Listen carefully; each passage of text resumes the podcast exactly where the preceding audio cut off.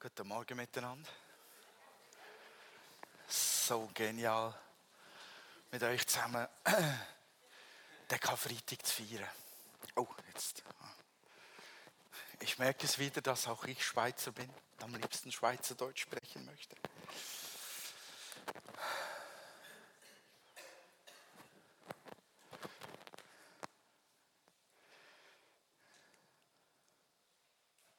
Es kommt noch das Schweizerdeutsch. Nicht in dieser Predigt, aber es kommt noch. Wir sind dabei. Da müssen noch ein paar Abklärungen gemacht werden, aber es kommt. So schön mit euch zu feiern. Es ist gut zu feiern. Es ist gut, solche Erinnerungstage zu haben. Und ich bete mit euch im Namen Jesu, Vater, gib uns Gnade, dass dieser Erinnerungstag heute Morgen, dass diese Feier, dieser Gottesdienst, dieses sich an dich erinnern, dass das in unseren Herzen, in unseren Seelen, in unserem Körper und in unserem Geist, in unserem Denken, in unserem tiefsten Wesen etwas an markantesten Spuren hinterlässt, die wir je erlebt haben. Das ist heute Morgen möglich. Das ist dein Moment, Herr. Du bist herzlich willkommen und eingeladen, Heiliger Geist, an unseren Herzen zu wirken und uns auf Jesus auszurichten und uns ihn vor Augen zu malen. Rede du, sprich zu unseren Herzen. Ich danke dir dafür von ganzem Herzen. Amen.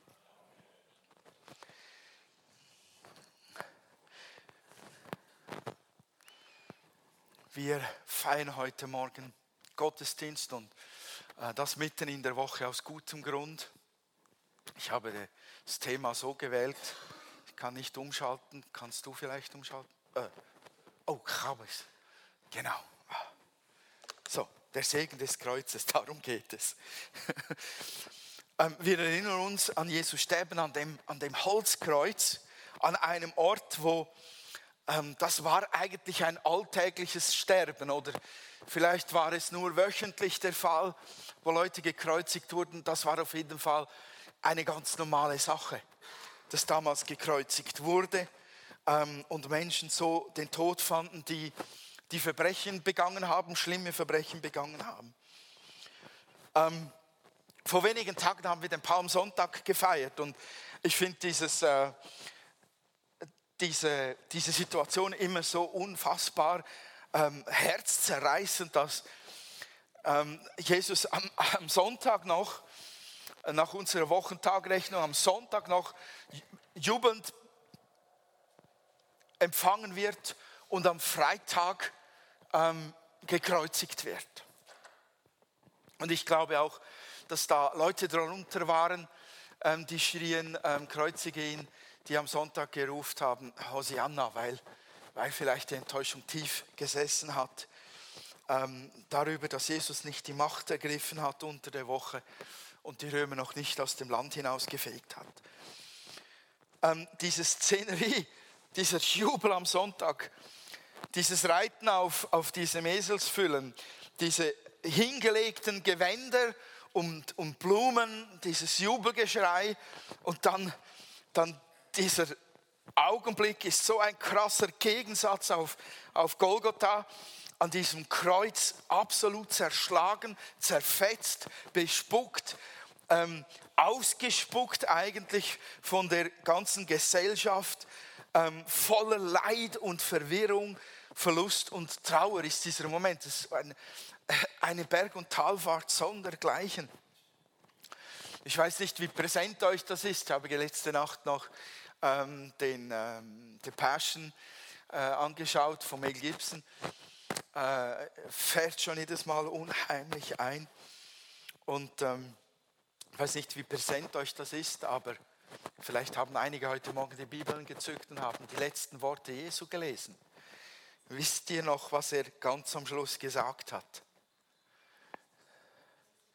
Je, je nachdem, welchen Film man geschaut hat oder welches, welches Evangelium man gelesen hat. sagt er ganz am Schluss, es ist vollbracht. Und ähm, dann heißt es in der Bibel, in Johannes 19,30, dann neigte er den Kopf und starb. Es ist vollbracht. Und ich weiß, jeder von uns geht emotional anders damit um und hat ein anderes Bild vor Augen, wenn er diese Worte hört, diese ganze Szenerie durchliest und das sein Herz bewegen lässt. Es bewegt auch mich, dass der unschuldigste und liebevollste und stärkste und mutigste und demütigste Mensch, der je auf Erden wandelte, dort verhasst, gedemütigt und total entkräftet, unschuldig mit der Welt, mit der Sünde der ganzen Welt belastet stirbt. So sehr mich das bewegt, so sehr mich das bewegt, wenn ich lese, es ist vollbracht, dann dann habe ich nicht das Gefühl, dass da jetzt die Katastrophe vollbracht wurde, sondern ich habe den Eindruck eines großen Triumphes. Und das ist für mich der größte Triumph, der je in einer solchen Situation errungen wurde. Es, es, sind, es sind die Worte von jemandem, der sagt, ich habe das Ziel erreicht. Endlich, ich kann mein Leben loslassen. Mitten im Sterben, mitten im Leben loslassen, wird, wird die ganze Kraft, wie wir es schon gesungen haben, die Gnade Gottes in seiner ganzen Fülle sichtbar. Und Jesus kann sagen, ich habe das Ziel erreicht. Und ich glaube, da steckt unheimlich viel Triumph drin, weil Jesus ja gerungen hat vorher mit diesem Weg, weil er sich fürchtete vor diesem Moment. Vielleicht fürchtete er sich vor der ganzen Sünde, die da auf ihm lag. Durchaus denkbar. Vielleicht fürchtete er sich davor, dass er selbst versagen könnte. Ich weiß es nicht, aber er hat es vollbracht. Für mich sind das Worte des Sieges und des Triumphes. Der Feind mag sich gedacht haben, wow, die Niederlage ist perfekt. Yes, ich habe gewonnen.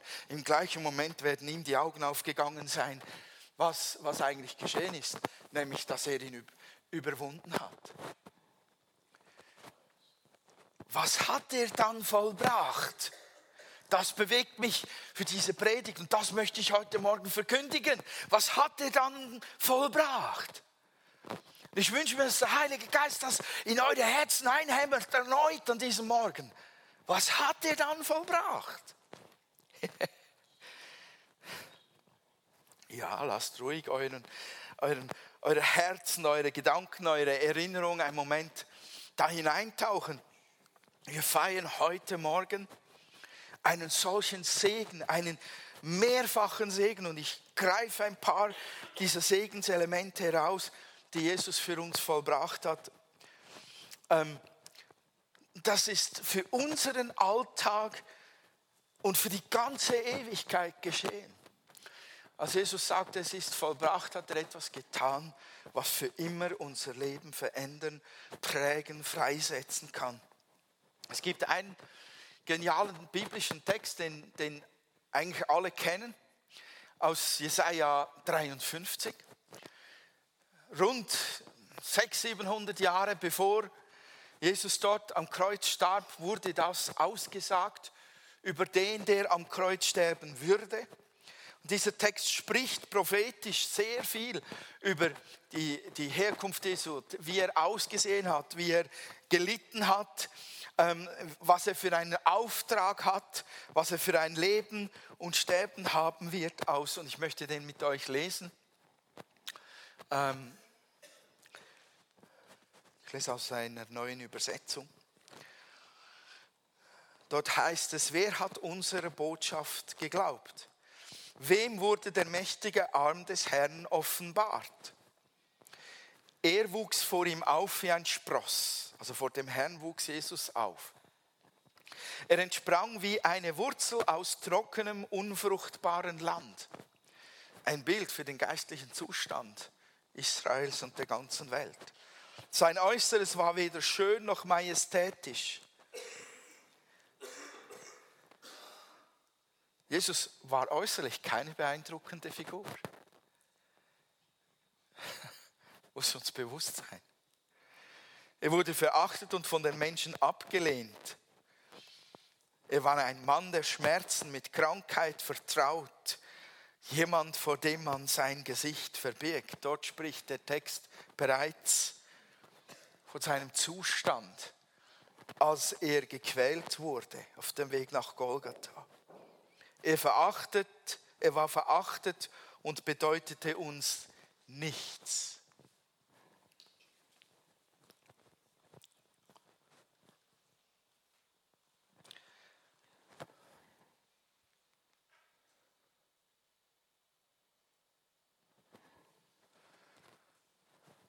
Dennoch, er nahm unsere Krankheiten auf sich und trug unsere Schmerzen.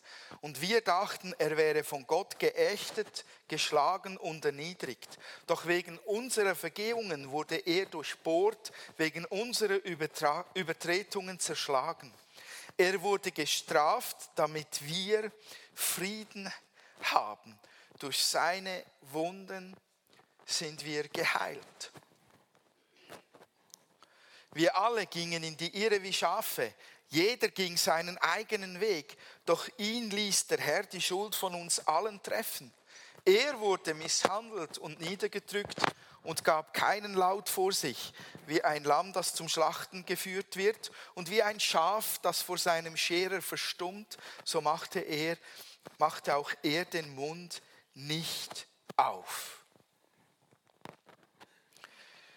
Er wurde aus der Haft und dem Gericht genommen, aber wen aus seinem Volk stimmte es nachdenklich, dass er aus den Lebenden gerissen und wegen der Vergehen meines Volkes geschlagen wurde.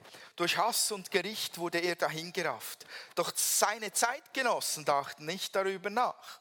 Er wurde den Lebenden entrissen und starb für die Sünden meines Volkes. In diesem Text stecken ganz, ganz mächtige Segnungen die das Kreuz für uns beinhaltet hat. Eine dieser Segnungen ist, dass Jesus bestraft wurde, damit wir Vergebung bekommen können. Der Segen vom Kreuz ist Vergebung. Was du auch getan hast, es kann vergeben werden. Ich weiß, denken jetzt alle an die Sünde gegen den Heiligen Geist. Bleibt dort nicht hängen, sondern nehmt das Bewusstsein, dass egal welche Schuld ihr tragt, egal welche Schuld Menschen euch gegenüber tragen, es kann vergeben werden. Dann heißt es in diesem Text, Jesus wurde verwundet, damit wir geheilt werden können. Das ist eine Proklamation an unseres, unser inneres Fragen. Kann diese Krankheit geheilt werden? Kann diese Seele geheilt werden? Kann diese Erinnerung geheilt werden? Ist das möglich? Ist das möglich? Ist das möglich? Der Segen vom Kreuz ist Heilung. Welche Wunden dir auch zugefügt wurden, körperliche, seelische, welche Wunden du zugefügt hast, sie können geheilt werden.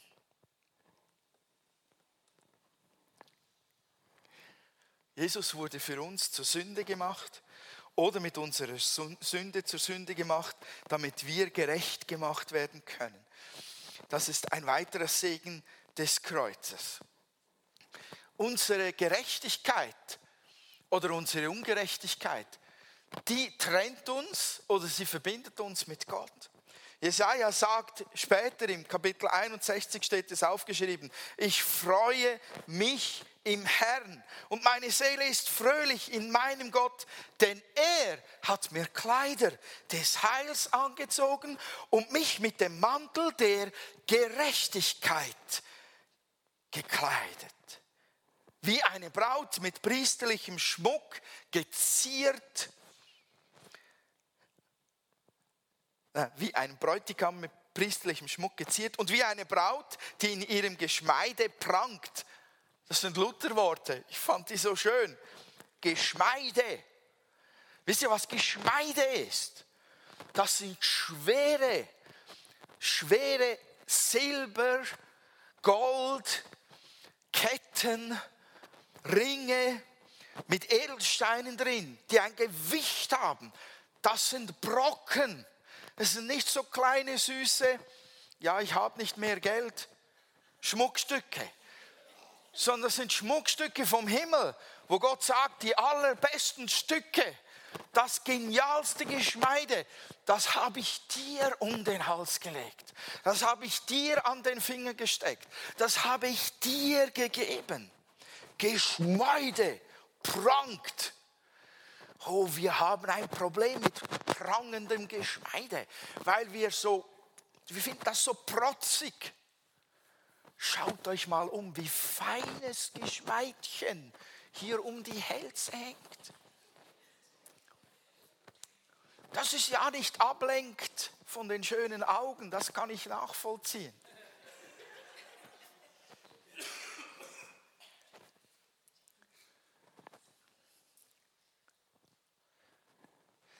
Aber Gott hat uns gekleidet wie eine Braut, die in ihrem Geschmeide prangt.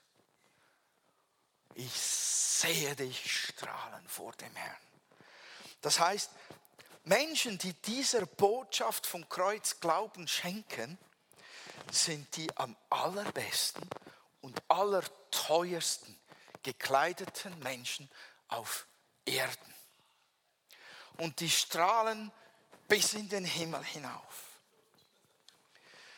Der Segen vom Kreuz ist Gerechtigkeit.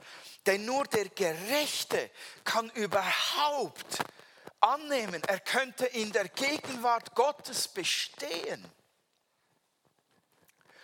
Da muss Heiligkeit und Reinheit auf Heiligkeit und Reinheit treffen, sonst gibt es eine Katastrophe.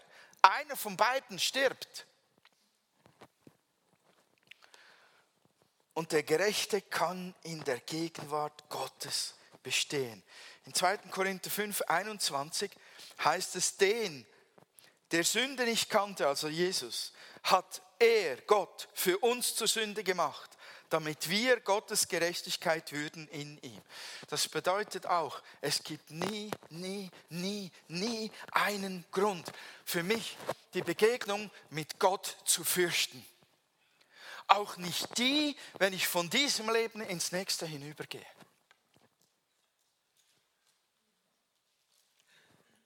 Ich kann nicht nur heute in Freiheit und mit Freude vor Gott treten in diesem Gottesdienst und in die Anbetung und mich ihm stellen, sondern ich kann auch, wenn ich durch dieses Tor gehe, mit der Gewissheit gehen, es gibt gar nichts, wovor ich mich bei der Begegnung mit meinem Gott fürchten muss.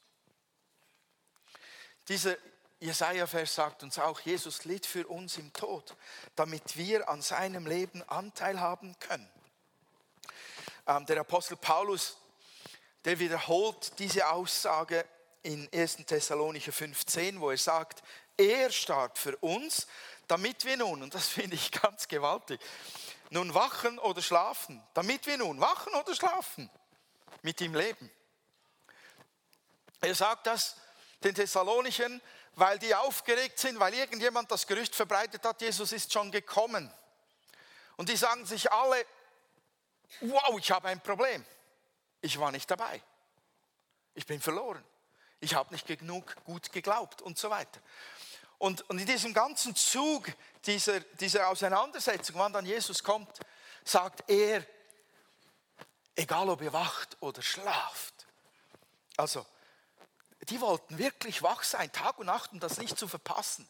Die wollten nicht nur geistlich immer wach sein, sondern schon gar nicht mehr ins Bett gehen, weil sie sonst die Wiederkunft verpassen könnten, weil sie schlafen. Die waren echt angefressen. Er sagt, ob wir nun wachen oder schlafen, wir leben mit ihm. Er starb für uns, damit wir, ob wir nun wachen oder schlafen, mit ihm leben. Der Segen vom Kreuz ist diese tiefe Verbundenheit mit Jesus, die das Leben, das er in sich trägt, zu uns fließt und uns lebendig macht. Und für mich ist klar, Lebensmüdigkeit und Kraftlosigkeit und Schwachheit, der Segen vom Kreuz ist die Möglichkeit, diesen Dingen zu begegnen und dort drinnen aufgefangen, getragen, gerettet und verändert zu werden. Und dann ist für mich noch etwas in dem Text ersichtlich. Jesus wurde für uns zum Fluch, damit wir den Segen empfangen können. Galater 3,13 doppelt dort nach. Der Apostel Paulus sagt, Christus hat uns losgekauft von dem Fluch des Gesetzes. Das ist, das ist, der, das ist der Fluch der Flüche. Das Gesetz, das uns vor Augen hält, du bist ein Sünder.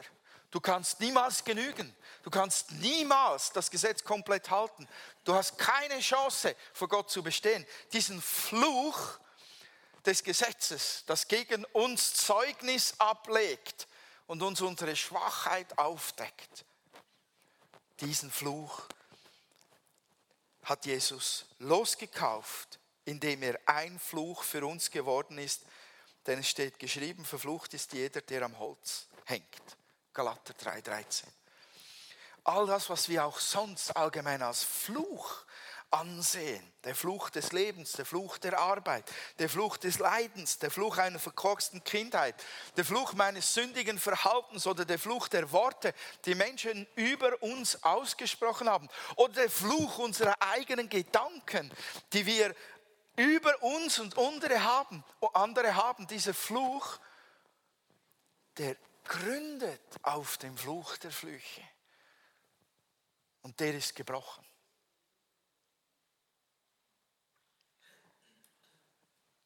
Nichts davon müssen wir an uns haften lassen. Nichts davon muss im Raum stehen bleiben. Nichts davon darf Bestand haben. Denn Jesus Christus hat uns losgekauft. Ich merke, dass, dass, dass ihr angestrengt nachdenkt. Ich glaube, dass hier Jesus den Finger drauflegen möchte und sagen möchte, doch, mein Wort ist wahr. Jeder Fluch über deinem Leben ist gebrochen. Alles ist gebrochen. Der Segen vom Kreuz ist, Nichts davon müssen wir weiter über unserem Leben herrschen lassen oder uns weiter davon beeinflussen lassen. Der Segen des Kreuzes ist, dass wir diese Flüche losgeworden sind, loswerden können. Manchmal braucht es auch meine eigene, meinen eigenen Glauben, der sagt, so diesen Fluch, den nehme ich nicht mehr an, den schleppe ich nicht mehr nach. Ich löse mich davon. Diese ausgesprochenen Worte und Taten über meinem Leben die sind am Kreuz, die hängen dort, sind auf Jesus, die liegen nicht mehr auf mir. Ich empfange jetzt den Segen davon, von diesem Sieg am Kreuz. Und dann gibt es noch dieses Wort, ähm, Jesus wurde arm, damit wir reich werden können.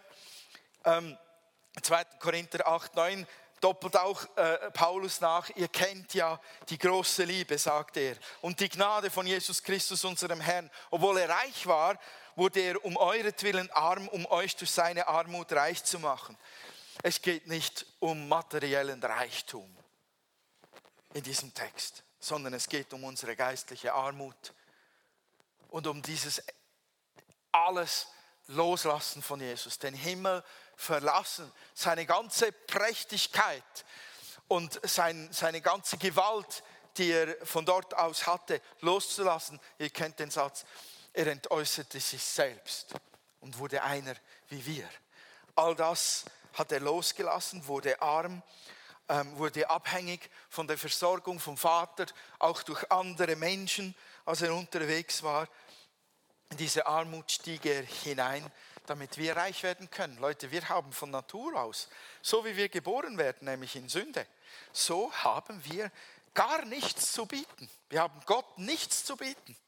Wir können auf nichts pochen, nichts, was den Himmel verdiente, nichts, was, was uns Ehre, Ehre gibt, Nichts, was uns prächtig macht. Im Gegenteil, die Bibel sagt, uns fehlt, fehlt jede Herrlichkeit, jede Pracht, jeder Reichtum, jede Schönheit fehlt uns, die wir bei Gott haben sollten, von Natur aus, wenn wir in diese Welt geboren werden. Da gibt es gar nichts. Wir sind eigentlich arm und wir denken immer noch, wir sind reich. Deswegen vom Kreuz ist, wir wurden reich gemacht an Zugang zum Überfluss von Gottes Segen, Vergebung, Gnade, Liebe, den Gaben Gottes. Wir wurden reich gemacht an Schönheit und Ehre und vieles, vieles mehr. Und wir wurden auch reich gemacht an Erkenntnis. Das ist solch eine Gnade, dass wir das Wort Gottes lesen, verstehen dürfen und dass wir daraus Kraft ziehen, Mut ziehen und so weiter. Wir sind reich gemacht worden. Und dann heißt es in der Bibel auch, und das ist ein ganz besonderer Satz, ähm, ähm, in Jesaja 53 etwas, was ich herausgelesen habe. Jesus trug unsere Schmach oder unsere Schande, damit wir Anteil an seiner Herrlichkeit bekommen können. Jesus hing wirklich nackt am Kreuz. Wir, wir kennen die Bilder mit diesem Tuch um seine Hüften, aber also das war, das war nackt in den Augen der Menschen damals. Das war wie wenn ich in den Unterhosen herumgehe. Ich war nackt bis auf die Unterhosen.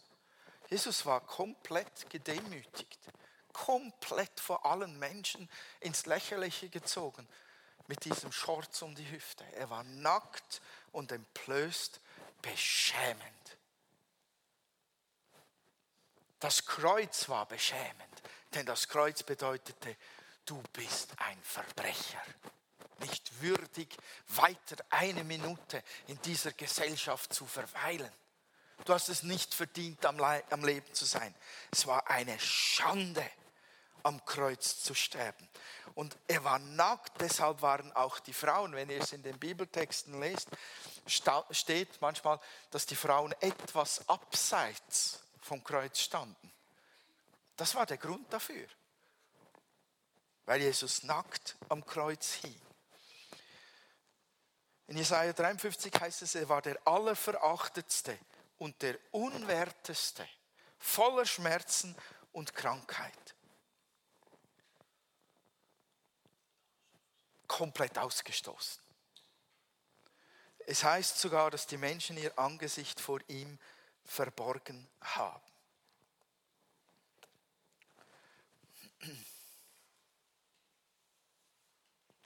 Viele Menschen leiden unter einem Gefühl der Scham. Viele schämen sich für das, was sie vielleicht gesagt haben oder getan haben. Viele denken, sie seien Menschen zweiter Klasse. Sie seien nicht würdig Gerade auch Christen denken so. Viele leben mit Gefühlen der Ablehnung. Viele werden ganz konkret gemobbt in ihrem Umfeld. Manche Menschen können, gerade auch Christen, mitten in der Anbetung nicht ihr Haupt erheben, ihren Kopf hochhalten und Gott ins Gesicht schauen. Sag's mal so weil sie sich schämen. Menschen haben Missbrauch erlebt, Kindsmissbrauch, Familienprägungen, die auch eine Art Missbrauch waren. Viele wurden dort gedemütigt. Und manch ein Christ wird gedemütigt, vielleicht auch unter uns, wenn er durch die Woche es einmal wagt, zu Gott zu stehen und zu sagen, ich glaube an Jesus dann folgen oftmals Demütigungen. Was mich fasziniert ist, dass Gott, Gottes Sohn diese Scham auf sich genommen hat. Deine Scham, dein dich schämen, dein ausgestoßen sein, dein dich unwürdig fühlen, dein, dein Mobbing auf sich genommen hat, damit du nicht in diesem Gefühl oder in diesen Gedanken, in diesen Geschichten stecken bleiben musst. Und wir müssen uns das wirklich zu Herzen nehmen. Er hat es genommen damals. Er hat es genommen, auf sich geladen und ging ans Kreuz damit. Er hat es dir weggenommen. Die Frage ist, kannst du es loslassen? Ist in, in ähm, nein, ich möchte da bleiben. Es gibt sicher noch viele Segnungen, die das Sterben Jesu gebracht hat, aber bleiben wir hier mal stehen. Die Segnungen, die das Leben des Sohnes Gottes kostete, die wollen in, in unser Leben kommen. Dieser Morgen, diese Feier, diese, diese Erinnerung, die ist nicht dazu da, dass wir einfach einen Feiertag abhaken, sondern der Gehalt diese ganze Fülle, diese Tiefe, dieses, dieser Segen, der soll doch in unser Leben hineinfließen, oder? Der soll doch Bedeutung bekommen, der soll sich durchsetzen, der soll Wirkung haben auf unser Leben, oder? Seid ihr noch dabei? Das soll unser Leben beeinflussen, umkrempeln, berühren, was auch immer. Nur wie ist das möglich? Wie geschieht das? Wie geschieht das? Was ist der Schlüssel, dass das für dein Leben wirklich Auswirkungen hat? Ich habe wochenlang darüber nachgedacht und habe ihn gefunden. Ich war so überrascht. Er ist keinem von uns verborgen, dieser Schlüssel. Glaube. Bam, bam, bam, bam. Glaube. Glaube. Das ist kein Zaubertrick. Glaube. Kolosser 1,23 sagt ähm, Paulus, ihr müsst allerdings an dieser Wahrheit festhalten und euren Glauben bewahren. Das heißt doch, das kann verloren gehen, das kann man loslassen. Er sagt, haltet fest, bewahrt euren Glauben, weicht nicht von der Hoffnung ab, die euch geschenkt wurde, als ihr die Botschaft von Jesus Christus gehört habt. Diese Botschaft ist in der ganzen Welt verbreitet worden und ich, Paulus, wurde von Gott berufen, sie zu verkünden. Die ganze Fülle der Segnungen des Kreuzes die ganze Fülle dieser Wahrheiten entfaltet ihre Kraft ein Leben lang in deinem Leben, jeden Tag, für jede Situation, für jeden Kampf, jedes Versagen, jedes Leiden, jeden Sieg, nur durch Glauben. Festhalten an dieser Botschaft, verinnerlichen, eintauchen, nachsinnen, darüber beten, proklamieren und sich von anderen ständig damit zudecken lassen. Kannst du dich erinnern? Jesus hat gesagt, bam. Das ist deine Aufgabe, das ist unsere Ehre, die wir angesichts des Kreuzes haben. Das ist unsere Ehre, damit, dass wir ihn ehren dürfen, indem wir glauben. Wir ehren Jesus, wenn ihr irgendetwas tun wollt, in Angesicht dieses Kreuzes, was, was diesem unfassbaren Sterben Jesu eine zusätzliche Pracht gibt, dann ehrt ihn, indem ihr glaubt an diese Wahrheiten, indem ihr festhaltet, eintaucht in das, was uns Jesus damals als Segen, Sterben, als Erbe hinterlassen hat. Es ist dein. Halte daran fest, glaube das, tauche ein Lass es nicht los. Proklamiere es. Repetiere es. Halte es fest. Nehme es in Anspruch für die, deinen Alltag. Nehme es in Anspruch für diese Situation.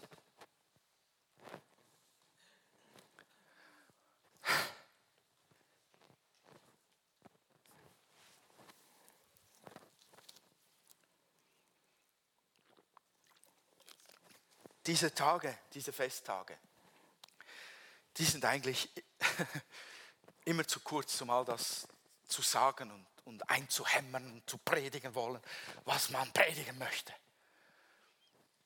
Gott sei Dank haben wir ein Element heute Morgen, das uns hilft, das, was uns der Herr aufs Herz gelegt hat, nochmal vor Augen zu führen und es zu sehen und zu schmecken und es im Glauben zu verinnerlichen, nämlich das Abendmahl. Und ich, ich habe die Sehnsucht, dass wir jetzt unseren Glauben nochmal ganz bewusst aktivieren, ganz bewusst stärken im Abendmahl, dass wir den Herrn ehren, indem wir glauben in diesem Abendmahl. Und ich, ich habe diese Sehnsucht danach, dass ihr vielleicht das Allerschlimmste, das ihr je getan oder gedacht habt oder das euch angetan wurde oder worin ihr seit Jahren keinen Durchbruch habt, dass ihr das nehmt, dass ihr euch dem stellt und das Kreuz darüber haltet. Und während dem Abendmahl, währenddem ihr das Brot esst und den Traubensaft trinkt, innerlich den Sieg, es ist vollbracht, darüber aussprecht und sagt auch, das wird unter die Füße Jesu kommen. Auch darin wird der Segen Jesu sichtbar und erlebbar. Ich nehme das jetzt in Anspruch. Verändere du die Situation her. Gib mir den Durchbruch. Ich möchte, dass wir das ganz bewusst tun. Dass wir den Herrn feiern und ihm Ehre geben, indem wir an ihn glauben während dem Abendmahl. Ich habe ähm, Amen. Amen. Ich möchte, dass ihr ähm, euren Bund erneuert, dass ihr ganz bewusst vor dem Herrn seid und sagt, deinen Bund, den ich angenommen habe, den erneuere ich auch zu dir. Ich möchte die, die Helfer einladen, nach vorne zu kommen fürs Abendmahl. Ich möchte das ähm, Worship-Team bitten, nach vorne zu kommen.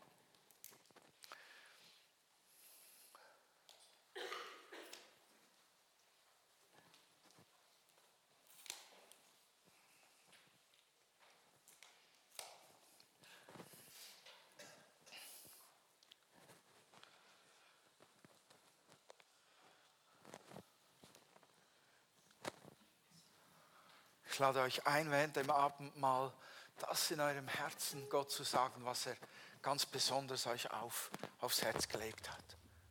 Ich bin reich, weil du arm wurdest. Ich bin in Herrlichkeit gekleidet, weil du in Schande starbst. Was es auch immer ist in deinem Herzen. Lass es uns wirklich heute Morgen im Glauben vor Gott tun, in seiner Gegenwart.